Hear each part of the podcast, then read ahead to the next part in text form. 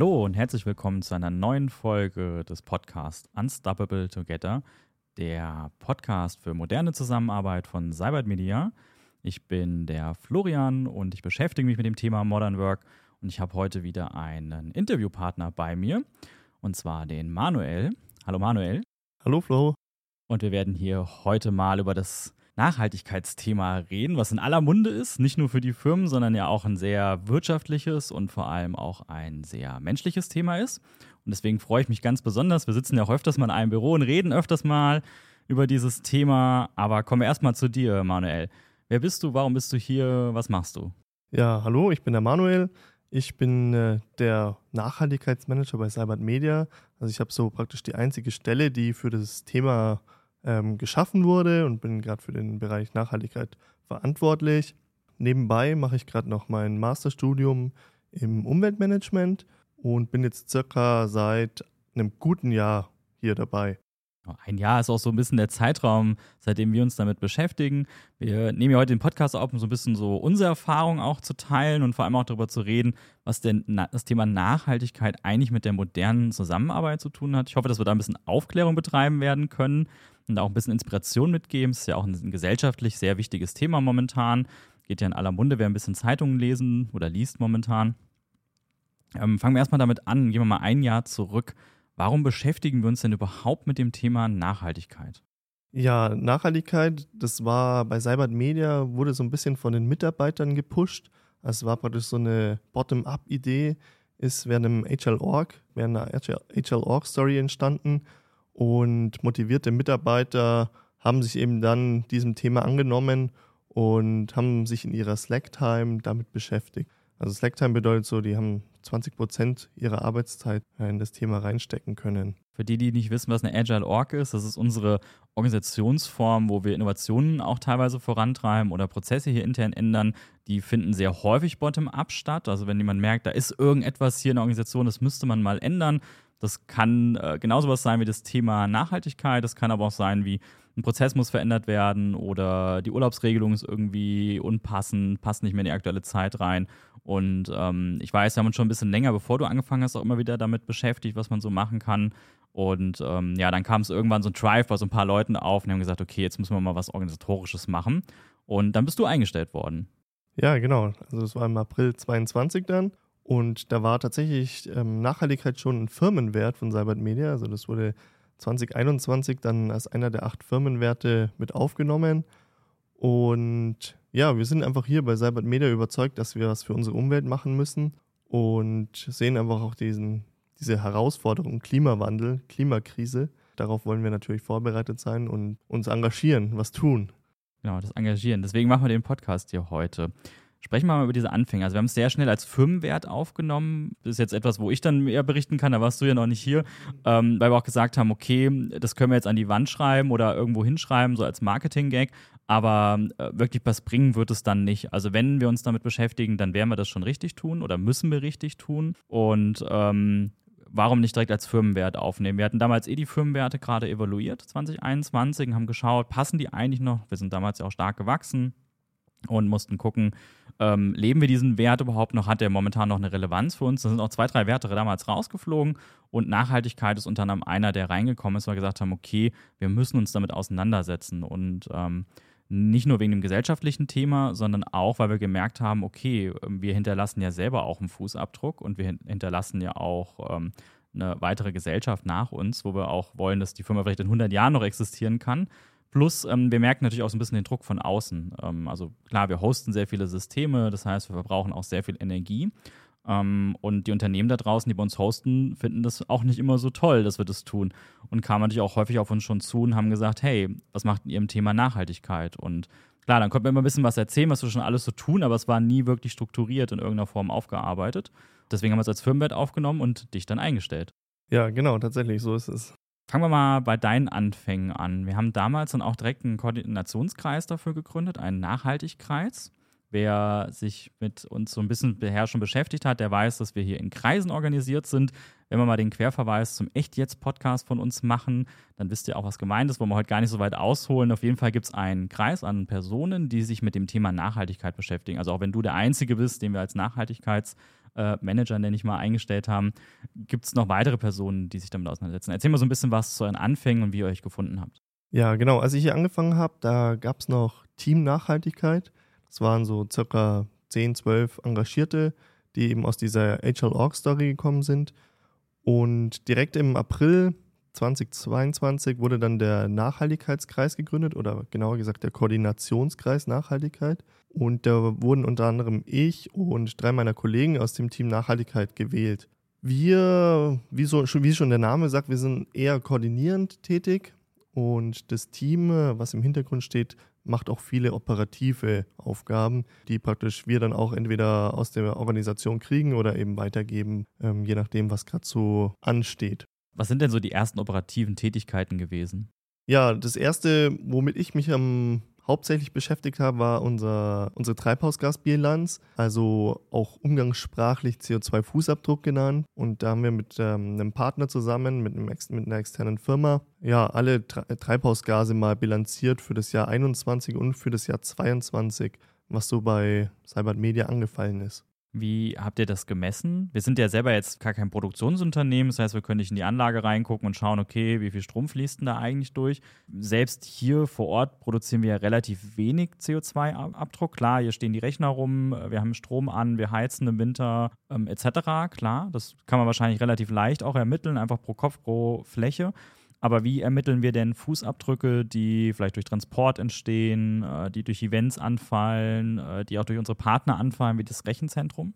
Also da geht dann zum Beispiel auch, wenn wir jetzt das Rechenzentrum anschauen, wird zum Beispiel über Stromverbräuche, über durchschnittliche in äh, Rechenzentren das hochgerechnet und man kann es ja wieder auf ähm, Kilowatt oder so runterbrechen. Und pro Kilowatt gibt es dann auch ähm, den und den CO2-Ausstoß oder eben den und den Treibhausgasausstoß. Ja, das ist manchmal eben, kann man das pro Kilometer sagen, weil wir eben mit dem Auto so und so weit gefahren sind oder der Transport war so und so weit. Manchmal aber auch eben dann zum Beispiel über Tankrechnungen, wo wir halt wissen, ah, so und so viel Liter Benzin wurden getankt. Jetzt auf der anderen Seite, wenn wir das anschauen ähm, in unseren Gebäuden, ähm, ja, heizen, zum Beispiel über einfach die Menge Gas, die wir einkaufen. Und wo es dann eher kompliziert wird, wird da sind dann so, sagen wir mal, unsere Dienstleistungen. Und da wird dann vieles nur noch über Euro gerechnet. Also man sagt zum Beispiel, ja, in der IT-Dienstleistungsbranche pro Euro werden normal so und so viele Tonnen CO2 ausgestoßen.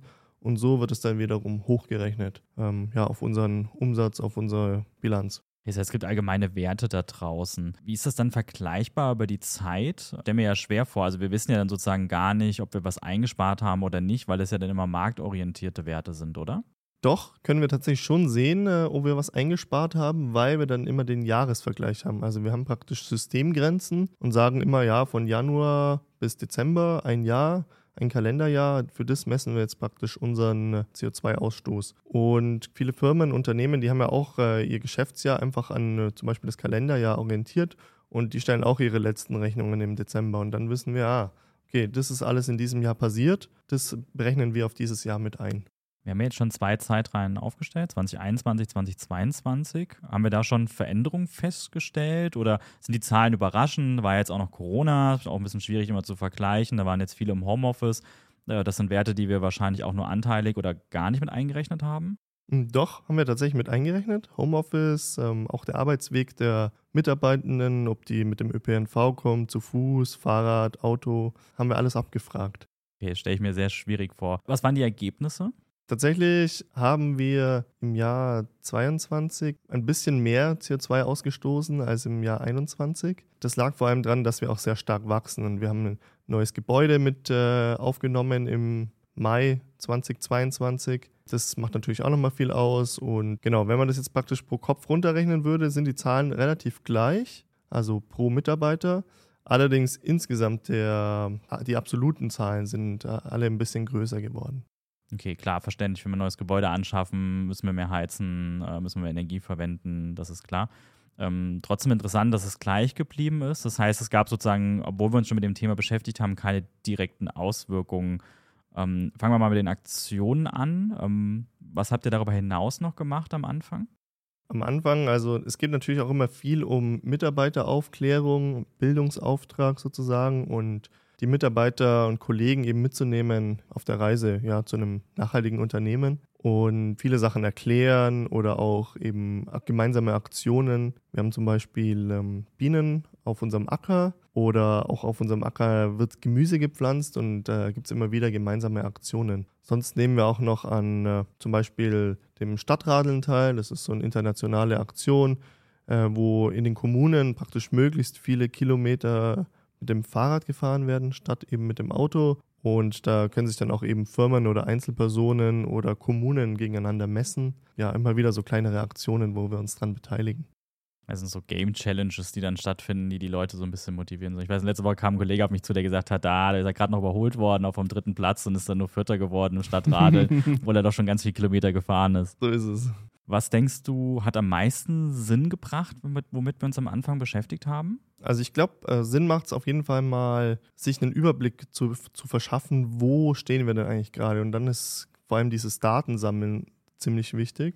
Und das haben wir eben zum Beispiel mit unserer Treibhausgasbilanz gemacht oder auch durch die Teilnahme an ÖkoProfit. Das ist so ein Umweltmanagementprogramm. Und ja, du musst einfach ähm, Zahlen sammeln. Wie viel Müll haben wir? Wie viel Energie verbrauchen wir? Wie viel Treibhausgase stoßen wir aus? Wie viel Wasser verbrauchen wir? Ähm, solche Sachen. Und dann äh, kannst du sagen, ah, okay, hier haben wir unsere Schwerpunkte hier macht es auch Sinn, hier haben wir richtig viel Impact, wo, wo wir was ändern können. Hier äh, lohnt sich einfach für uns auch was zu machen oder das ist einfach Klarheit schaffen, würde ich sagen. Es ist ja auch schön, erstmal die großen Hebel zu identifizieren, weil die bringen am meisten. Es war immer gut, irgendetwas zu machen, selbst wenn es Kleinigkeiten sind, keine Frage. Aber die großen Hebel sind die, die ja interessant sind für uns als Firma, wo wir dann auch einen Impact erzeugen können. Bleiben wir mal dem äh, Ökoprofit, wo du gerade angesprochen hast. Kannst du ein bisschen mehr dazu sagen, was das genau ist, ähm, wie man das kriegt, was man dafür tun muss? Ökoprofit ist so ein Netzwerk, würde ich sagen, aus Firmen und der Kommune, wo die äh, Firmen ihren Standort haben. Das ist meistens, sind es so fünf, sechs Workshops im Jahr, wo es so um aktuelle Themen geht, wo man sich austauschen kann, wo man einfach auch viel mitnehmen kann, von anderen lernen, äh, was übrigens ein sehr wichtiger Punkt ist, weil jeder hat schon mal irgendwie was ausprobiert und man kann von den e-, anderen eben sehr viel mitnehmen und muss dann nicht äh, extra nochmal alles selber durchspielen und eventuell scheitern. Die andere Sache ist, äh, man kriegt praktisch ein Tool an die Hand, mit dem man seine Zahlen, gerade so Abfallbereich oder auch Energiebereich, über die Jahre tracken kann und dann auch eben sagen kann, hey, ah, hier sind wir richtig gut, hier haben wir eingespart, hier werden wir besser, schaut mal hier, wir, wir stoßen weniger CO2 aus. Ich würde sagen, diese zwei Punkte, Netzwerk und Management, was sind so bei den Initiativen, was ist so die eine Sache gewesen, die besonders positiv schon bei uns war? Was war so eine Sache, die besonders negativ war, im Sinne von, wo das meiste Potenzial dahinter ist, was wir verändern könnten? Also ich glaube, wir sind zum Beispiel, wenn man sich so Nachhaltigkeit im größeren Bereich anschaut, im sozialen Bereich sehr gut unterwegs. Wo wir öfter noch was machen könnten, ist ähm, im Managementbereich, ähm, gerade vielleicht auch mal so Zahlen gegenüberstellen, hey, wie viel kostet denn diese Managemententscheidung, wie viel CO2 und nicht nur, wie viel Euro kostet uns das. Da haben wir auf jeden Fall noch Potenzial. Ich glaube, gerade so im Umweltbereich, da haben wir einfach auch nicht so viel Impact. Da, wir sind kein produzierendes Gewerbe, sondern wir sind Dienstleister und wir haben jetzt keine Hochöfen oder kaufen irgendwie Rohstoffe irgendwie aus, ähm, ja, aus anderen Ländern, die wir dann weiterverarbeiten. Da sind wir, glaube ich, nicht so betroffen davon. Ja, dann macht es für uns natürlich ein bisschen schwieriger, auch diesen Impact zu machen. Trotzdem kann man sich natürlich immer überlegen, was, was kann man machen. Ich weiß, vor ein paar Jahren hat, haben ein paar IT-Kollegen in einem Hackathon-Projekt, das machen wir einmal im Jahr, also 24 Stunden lang durchcoden, an Prototypen arbeiten. Ähm, ich glaube, so vier, fünf Jahre ist das schon her. Äh, da gab es das Projekt Sandmann. Und das hatte sozusagen Server abgeschaltet, vor allem nachts, wenn sie gar nicht gebraucht werden. Das heißt, es hat so ein Analysetool entwickelt, was geschaut hat, ähm, wird dieser Server gerade belastet, wenn ja, nein, oder man konnte so Regeln definieren und vor allem gerade nachts wurden die Server dann einfach abgeschaltet und morgens nach bestimmten Regeln wieder hochgefahren. Und das Tool hatte dann auch so einen Rechenmechanismus hinten dran, wo man schauen konnte, okay, wie viel Geld haben wir denn jetzt da eingespart? Also ich glaube, der Aspekt damals war wahrscheinlich mehr Geld einzusparen, bei uns so wie bei den Kunden, wenn die Server halt gerade Testsysteme gerade jetzt nicht gebraucht werden, auch am Wochenende vor allem nicht, dann einfach runterzufahren. Damals haben wir das in monetären Elementen ausgerechnet. Wahrscheinlich würden wir heute noch ähm, den CO2-Einsparungsstempel dranhängen und sagen, wie viel hat uns das eigentlich was gebracht, oder? Ähm, ja, auf jeden Fall. Das ist einfach nochmal eine andere Möglichkeit, äh, das Thema Nachhaltigkeit, Umweltschutz auch präsenter zu machen und so auch mal so ein bisschen Vergleich für viele darzustellen zwischen Geld, Einsparungen von Energie und dann eben Treibhausgasen. Wir haben ja sehr viele engagierte Leute hier, die vor allem auch sehr viele private Erfahrungen teilen. Ich weiß, in den letzten Wochen gab es ja sehr häufig Diskussionen Richtung Balkonkraftwerk. Da hast du ja dann auch direkt mit anderen ein Seminar beworben hier intern und ich glaube auch mit einem anderen Partnerunternehmen sogar direkt gemacht und hast ja die Erfahrung zu Balkonkraftwerken geteilt. Vielleicht mal so für die Zuschauerinnen da draußen, was war so der Output? Lohnt sich das? Lohnt sich das nicht? Ja, würde ich sagen, kommt ein bisschen drauf an. Man sollte auf jeden Fall einen Balkon haben oder die Möglichkeit, dieses Balkonkraftwerk ähm, Richtung Süden, Westen, Osten auszurichten. Richtung Norden ist leider nicht ganz so effizient und am besten auch nicht, dass, dass praktisch der Balkon nicht verschattet wird, sodass man praktisch einfach ähm, ja, verschatt, verschattungsfreie Sonneneinstrahlung hat. Und man kann jetzt sagen, ja, sein äh, E-Auto oder so wird man nicht mit einem Balkonkraftwerk laden, aber vielleicht mal, wenn der Kühlschrank den ganzen Tag läuft oder sonstige Sachen, die bei einem zu Hause laufen, auch gerade wenn man viel im Homeoffice arbeitet. Damit könnte man schon einen guten, guten Teil von seinem Stromverbrauch auf jeden Fall abdecken. Gab es davon eine Aufzeichnung? Davon gab es eine Aufzeichnung, ja, und die haben wir auch intern geteilt. Dann werden wir die sehr, sehr gerne auch in die Shownotes verlinken. Dann äh, könnt ihr da sehr gerne mal reinschauen. Wir haben jetzt schon über viele Aktionen gesprochen, die du auch angefangen hast. Wenn du jetzt nochmal so Revue passieren lässt innerhalb von einem Jahr, was hat sich denn so gar nicht gelohnt? Das ist echt eine gute Frage. Also ich glaube, ähm, es hat sich bis jetzt alles irgendwie gelohnt. Es haben sich natürlich manche Sachen äh, vielleicht noch nicht so weit entwickelt dass man sagen könnte, ja, das hat uns jetzt voll den Nutzen gebracht. Manchmal sind die Systeme noch relativ unflexibel, weil es ist ja noch alles auch sehr neu und äh, im Kommen und viele wissen auch noch nicht, wo geht es denn eigentlich überhaupt hin. Darum ist das alles noch sehr in der Entwicklung. Ich kann jetzt zum Beispiel mal sagen, bei dem Öko-Profit Umweltmanagement-System, da gibt es einige Bereiche, die sind für Gewerbe, die produzieren, viel, viel interessanter als für uns und trotzdem müssen wir die ausfüllen obwohl die uns eigentlich gar nicht so betreffen. Also wir haben zum Beispiel keinen Wasserverbrauch außerhalb von äh, unseren Personen und viele produzierenden Gewerbe, aber die brauchen richtig viel Wasser, um ihre Produkte herzustellen. Solche Sachen, die betreffen uns eigentlich dann gar nicht. Ja, da muss man mal ein bisschen schauen, was man machen kann. Ähm, schauen wir noch mal ein bisschen auf uns, was wir momentan so tun. Wenn ich an das Thema Nachhaltigkeit denke, dann denke ich vor allem immer an unsere Kantine, die wir mittlerweile geschaffen haben, an die Mülltrennung, äh, auch ein bisschen den Kampf, dass wir das möglich machen können. Also wir sind ja hier auch nicht in unserem eigenen Gebäude, das heißt, wir können weder einfach eine Solaranlage aufs Dach machen, noch können wir irgendwie die Gasheizung irgendwie austauschen oder wir können, glaube ich, den Stromanbieter dürfen wir noch selber bestimmen, aber darüber hinaus wird es, glaube ich, schwierig, was wir machen können. Ähm, erzähl doch mal so ein bisschen was in dem neuen Gebäude, was wir angemietet haben, was wir da ökologisch gesehen ähm, umsetzen konnten. Ja, also du hast ja gerade schon die Kantine angesprochen und ähm, die wird tatsächlich sehr, sehr gut von den neuen Mitar von den Mitarbeitern angenommen.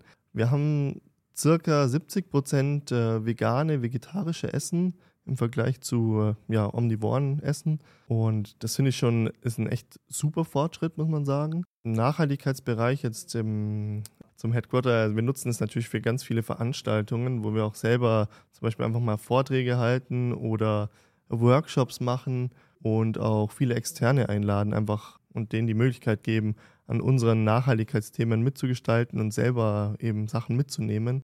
Ja, da einfach mal unsere Kanäle ein bisschen folgen. Gibt es so regelmäßige Meetups, die in irgendeiner Form stattfinden. Ich werde auf jeden Fall das Profil von Manuel auch mal in den Shownotes verlinken. Da könnt ihr auch einfach auf ihn zugehen, wenn ihr euch da mal austauschen wollt. Der ist auf jeden Fall immer offen, Erfahrungen zu sammeln und Dinge zu lernen, die man machen kann. Ich weiß, äh, es gibt noch ein paar Dinge mehr, die wir tun im Headquarter.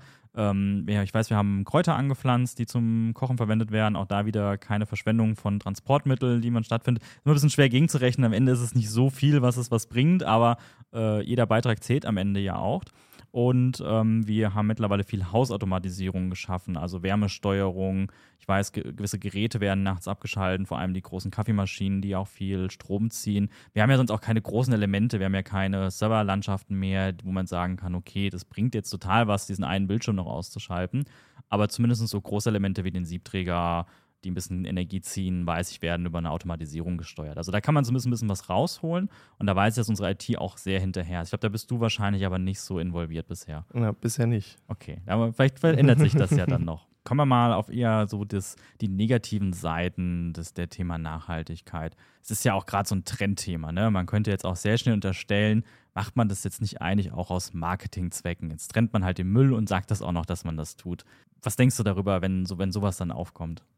Ja, auf jeden Fall. Also viele Unternehmen sehen das, glaube ich, als Marketingzweck. Gerade so, man kennt diese Beispiele, für jedes verkaufte Produkt wird ein Baum gepflanzt ähm, und dann ist man wieder grün. Und ähm, man muss natürlich dazu sagen, jetzt ähm, ein Baum hebt nicht alles auf, was irgendwie bei der Produktion von einem Produkt ja entstanden ist an Treibhausgasen, Müll, Wasserverbrauch etc. Ähm, das ist praktisch so ein bisschen ja Greenwashing, würde ich sagen.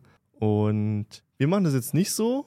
Also wir versuchen wirklich eher die Nachhaltigkeit zu leben. Klar, wir haben auch ähm, unseren eigenen Honig, den wir von unseren Bienen bekommen zum Beispiel. Und ist natürlich schon einfach auch ein cooles Gadget, was wir auch gerne zeigen und auch gerne mal weitergeben als kleine Geschenke für Speaker oder sonstiges.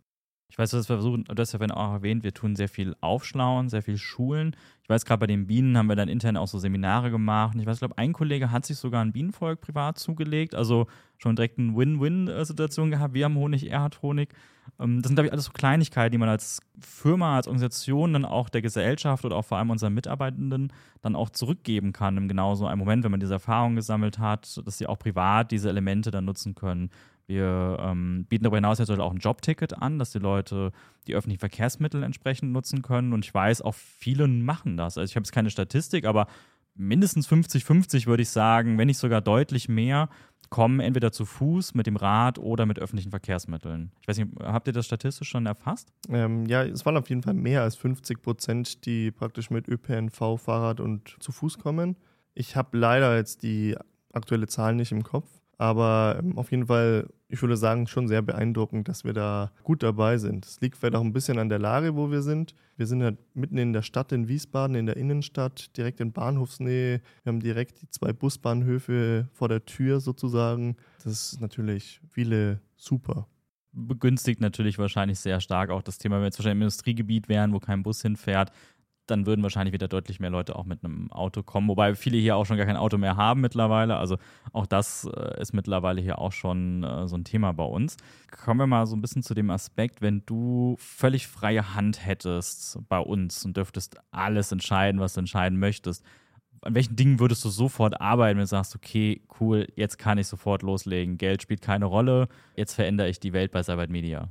Hm. ja, ich würde, glaube ich, auf jeden Fall ähm, viel in Richtung unserer Treibhausgasbilanz gehen. Vorhin hatten wir es schon mal angesprochen, so unsere Gebäude brauchen richtig, richtig viel Energie. Ähm, vielleicht könnten wir sogar unser eigenes Windkraftwerk oder Solarkraftwerk irgendwo bauen, mit dem wir praktisch Strom produzieren, allen Strom, den wir auch verbrauchen untertags oder insgesamt für unsere, für unsere Arbeit ein nachhaltiges Geschäftsmodell, das wäre natürlich auch super, oder ein, sogar ein Geschäftsmodell für Nachhaltigkeit. Also wenn wir es irgendwie schaffen könnten, mehr Nachhaltigkeit in die Welt zu tragen, weil wir das nachhaltigste Produkt hätten, sowas wäre super spannend, sowas zu entwickeln und da irgendwie mit dabei zu sein und wirklich aktiv mitzugestalten.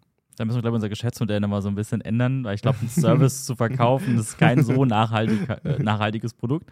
Zumindest nicht im Sinne der äh, ökologischen Bilanz. Okay, aber, aber spannend. Kommen wir zu dem Aspekt, wenn wir bisschen auf die Welt jetzt dann schauen, mal ein bisschen außerhalb von Cybert Media. Was glaubst du, was braucht man momentan so für ein Mindset? Nach welchen Werten sollte man handeln? Wenn du jetzt mit anderen Organisationen sprichst, was würdest du denen erstmal raten? Also ich würde den äh, anderen Organisationen erstmal raten, auf jeden Fall in den Austausch zu gehen, weil viele Sachen wurden einfach schon ausprobiert und müssen eigentlich nur kopiert werden und dann muss man nicht irgendwie die gleichen Fehler vielleicht wiederholen, die schon jemand anderer gemacht hat. Und so ein ähm, weiterer Punkt ist auf jeden Fall einfach mal starten auch. Also zum Beispiel eben Daten sammeln, wo man dann auch weiß, ah, hier stehen wir, hier, das könnten wir auf jeden Fall deutlich verbessern. Sonst ein weiterer Punkt fällt mir dazu jetzt gerade gar nicht ein. Aber ich würde sagen, einfach dieses Starten und dieses sich bewusst machen, dass wir was tun müssen und jeder was tun muss, das ist schon, schon ganz schön wichtig. Und da auch viele Leute mitzunehmen, auch seine Mitarbeiter mitzunehmen, zu bilden, aufzuklären. Ähm, da haben, glaube ich, auch Unternehmen einen großen Auftrag, weil wo verbringen wir viel unserer Zeit? Eben in, in Unternehmen beim Arbeiten. Da haben wir einen guten Austausch, glaube ich. Wäre das auch so das, was du empfehlen würdest, mit dem man starten sollte? Also der erste Punkt, Visualisierung, erstmal bewusst machen, was überhaupt alles da ist und was nicht da ist? Ja, würde ich, glaube ich, machen. Gerade so die Treibhausgasbilanz ähm, ist, glaube ich, super wichtig, weil das sehr viele Entscheidungen in den nächsten Jahren betreffen wird. Gerade bis 2030 müssen ja große Schritte im Klimaschutz getan werden und dann noch weiter bis 2045. Das werden sehr viele Investitionen sein, auf jeden Fall, die da auch auf Unternehmen zukommen. Und erstmal zu wissen, wo man steht, ähm, ist auf jeden Fall, glaube ich, das A und O. Wenn du jetzt noch weitere Empfehlungen aussprechen könntest, was würdest du den Leuten ansonsten raten nach dieser Visualisierung? Das ist jetzt sehr allgemein gesprochen, aber klar, ich habe jetzt meine Werte visualisiert. Ähm, was könnte ich so darüber hinaus machen? Woran sollte man mal denken? Es gibt ja so viele Bereiche, wo man eingreifen kann. Also ob das das Thema Fuhrparkmanagement ist. Ähm, ich weiß, Kreislaufwirtschaft hatten wir vorhin mal äh, angesprochen, wo wir gesagt haben, okay, wir, du schaust dir gerade mit der IT oder ihr fangt jetzt an ähm, zu schauen, okay, wie nachhaltig kann ein äh, Gerät sein, was wir anschaffen? Gibt es vielleicht ein, ein, zweites Leben dafür? Muss ein Laptop nach drei Jahren aussortiert sein oder kann man den anders verwenden, etc.? Vielleicht da nochmal so ein paar Aspekte zu, was kann man in dieser Richtung auch machen oder auch drüber nachdenken? Ähm, gute Frage. Also ich glaube, es sind viele kleine Schritte und das Feld ist ja auch sehr breit gefächert bei Nachhaltigkeit. Das kommt wahrscheinlich auch immer so ein bisschen auf das Unternehmen drauf an aber so den Kennzahlen zu folgen ist wahrscheinlich gar nicht so schlecht. Also gerade mal zu schauen, einfach, ah, okay, unser Energieverbrauch ist sehr hoch, dann sollten wir auf jeden Fall mal vielleicht Energie sparen, energieeffizienter werden oder eben sogar erneuerbare Energien einsetzen. Solche Schritte, so, so logische Folgen ähm, würde ich auf jeden Fall mal priorisieren. Du hast vorhin das Ökoprofit-Bilanz angesprochen. Das ist ja auch eine Art Zertifikat, die man bekommt. Gibt es andere Zertifikate, die du den Leuten raten würdest, sich mal anzuschauen oder die man auch besitzen sollte? Ich weiß, im Thema Ausschreibung kommt es öfters vor, wenn wir Serverinstanzen hosten sollen, die wir dann hier wiederum an Partner meistens auslagern, dass wir schon aufgefordert werden, auch nachzuweisen, wie ökologisch das Ganze passiert. Also müssen mindestens mal nachweisen, dass Ökostrom eingesetzt wird, etc. Ähm, was passiert da so momentan am Markt? Womit sollte man sich beschäftigen? Gerade Unternehmen, die in ähnlichen Dienstleistungsbereichen unterwegs sind wie wir? Ja, auf jeden Fall ist es schwierig zu sagen, weil ich glaube, so, so Standardzertifikate, gut, das Öko-Profit-Zertifikat ist jetzt keine ISO-Zertifizierung oder sowas. Das ist jetzt praktisch nicht irgendwie verpflichtend. Auch die ISO-Zertifizierung ist nicht, zu verpf nicht verpflichtend, aber es ist natürlich immer schön, äh, sowas mal geprüft zu haben und gerade durch Externe geprüft zu haben. Jetzt kommt dann ähm, ab 2024 werden wir auch berichtspflichtig bei Cybert Media und müssen praktisch auch über unsere Nachhaltigkeitssachen berichten, die sogenannte CSRD-Berichtspflicht. Die kommt auch EU-weit dann. Und solche Sachen, damit sollte man sich auf jeden Fall frühzeitig auseinandersetzen, dass man da vorbereitet ist, dass man nicht eben über, überfallen wird. Aber so ganz allgemein kann man das jetzt nicht sagen, was man sich auf jeden Fall anschaffen sollte, äh, was sinnvoll ist. Ich glaube aber auf jeden Fall sind wir gut gestartet, zum Beispiel mit dieser Öko-Profit-Zertifizierung und Daraus ist dann auch eben entstanden, dass wir erstmal unseren CO2-Fußabdruck berechnen und jetzt da sogar ähm, schon im Nach Nachhaltigkeitsreporting dabei sind. Also das baut dann alles irgendwie doch aufeinander auf, weil es doch gleiche Kennzahlen sind. Zu starten und sich mit zu beschäftigen, wie du schon gesagt hast, ist genau das Richtige. Jeder Kunde, der uns ja auch anspricht und sagt so, hey, habt ihr folgendes Zertifikat oder habt ihr folgende Anforderungen? Daraus lernen wir ja dann auch wieder. Manchmal gibt es dann auch so Dinge, ah, ja, klar, könnte man auch noch machen. Ähm, haben wir noch gar nicht gewusst vorher. Klar, so Ökostrom einsetzen ist irgendwie so ein No-Brainer-Element heutzutage. Aber ähm, wir werden dann doch schon mit der einen oder anderen Anforderung auch konfrontiert, äh, wie lange so ein Server auch mindestens ausgelegt sein soll, dass man den nicht jedes Jahr austauscht. Da haben wir auch schon solche Elemente gehört. Ähm, da lernt man ja auch von den Kunden, die diese Anforderungen auch heutzutage haben, die ja auch zwar ihr Geschäft vielleicht nicht unbedingt nachhaltigkeitstechnisch umwandeln können, weil sie vielleicht auch nur ein Serviceanbieter sind, aber die mit anderen Partnern zusammenarbeiten und sagen, okay, was für uns gilt, soll auch für andere gelten.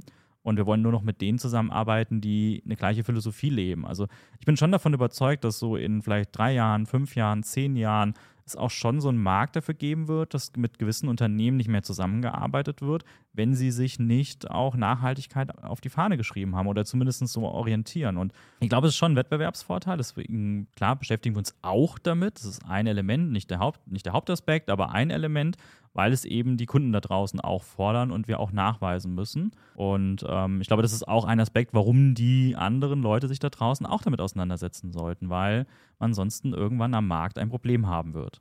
Ja, das ist auf jeden Fall richtig. Also ich glaube, alle Unternehmen, die sich ähm, nicht mit Nachhaltigkeit beschäftigen, die werden in Zukunft wahrscheinlich es deutlich schwieriger haben oder eventuell sogar vielleicht irgendwann verschwinden, weil das ist einfach inzwischen in vielen Bereichen Voraussetzung. Und ja, auch gerade zum Beispiel diese Ausschreibungen, die du angesprochen hattest, da kommt man ohne ähm, Nachhaltigkeitsaktivitäten, kann man da eigentlich gar nicht mehr teilnehmen, weil die teilweise inzwischen 33 Prozent der Bewertung ausmachen. Ähm, ist auf jeden Fall ein deutlicher Wettbewerbsvorteil, das merken wir auch schon spannend und äh, wenn es einen trifft und man hat es nicht in dem Moment, 30, 33 Prozent, also ein Drittel der, der Qualitätskriterien dahinter, das kann man nicht eben innerhalb einer Ausschreibungszeit mal wieder aufholen. Also wer jetzt nicht damit startet, der wird irgendwann ein bisschen abgehängt sein und wir sprechen ja auch viel mit unseren Partnern, also Atlassian, Google oder auch unsere Rechenzentrumspartnern.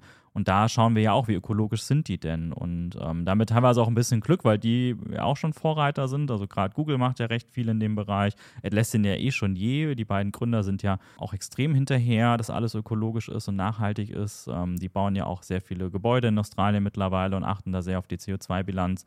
Ähm, wer da mal ein bisschen im Internet forscht, findet auch den einen oder anderen Beitrag von den beiden. Das macht es uns natürlich auch wieder einfacher, auch danach zu agieren und auch zu handeln. Also man, man bewegt sich ja dann nachher auch in so einer Art Gruppe auch automatisch irgendwie unterwegs und setzt sich ja auch mit den richtigen Unternehmen zusammen.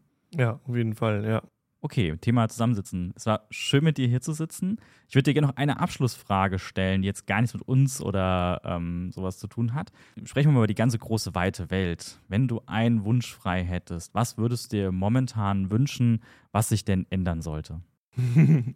ja, also was ich mir wünschen würde, ist auf jeden Fall, wenn wir dieses Ziel ähm, die Welt zu retten, würde ich mal sagen, erreichen wollen, sollten wir auf jeden Fall unser Konkurrenzdenken ein bisschen abschalten. Und ähm, ja, Nachhaltigkeit ist eben kein Wettbewerb, sondern wir können es nur gemeinsam schaffen. Wir müssen gemeinsam zusammenarbeiten, müssen uns austauschen, wir brauchen die Ziele und müssen, ähm, jeder muss darauf hinarbeiten. Ich glaube, das würde ich mir wünschen.